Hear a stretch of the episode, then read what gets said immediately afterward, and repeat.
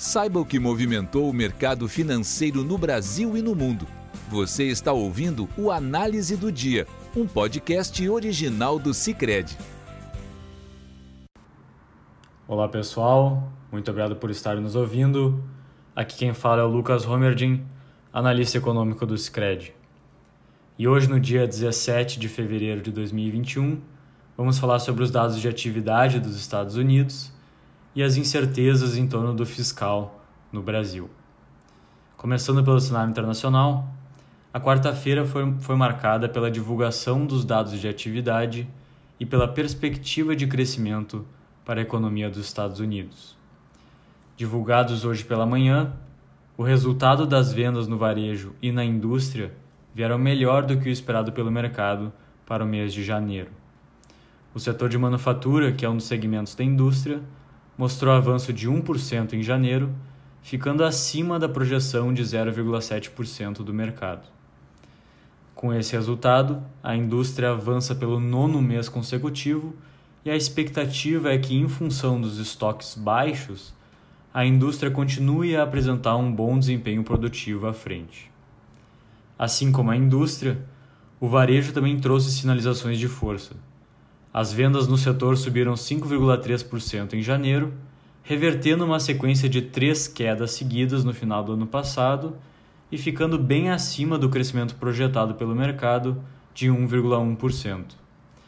É importante lembrar que grande parte desse avanço em janeiro está vinculada à extensão por mais três meses do pacote de estímulos no final do ano passado Ainda sobre o mandato do ex-presidente Donald Trump, a extensão do pacote incluía o envio de mais um cheque de 600 dólares às famílias, principalmente de baixa renda, que gastaram grande parte dos recursos no mês de janeiro.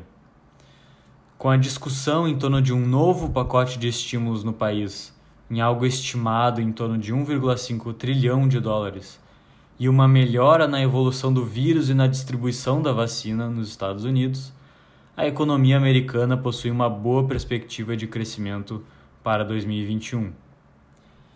Essa recuperação da atividade nos Estados Unidos, porém, tem gerado preocupações relacionadas a uma possível aceleração da inflação. Divulgado hoje, o índice de preços ao produtor avançou 1,3% em janeiro nos Estados Unidos, deixando o resultado acumulado em 12 meses da inflação em 1,7%.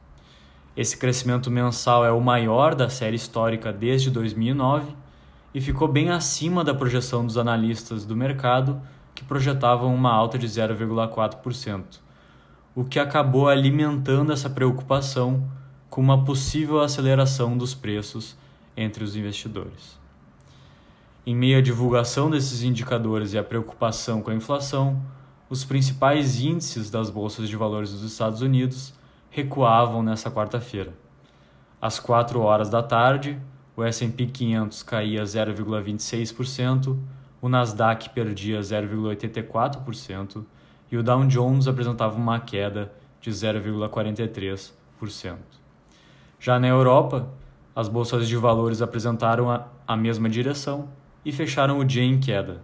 O DAX na Alemanha recuou 1,10%, o CAC 40 na França caiu 0,36% e o FTSE 100 de Londres recuou 0,56%.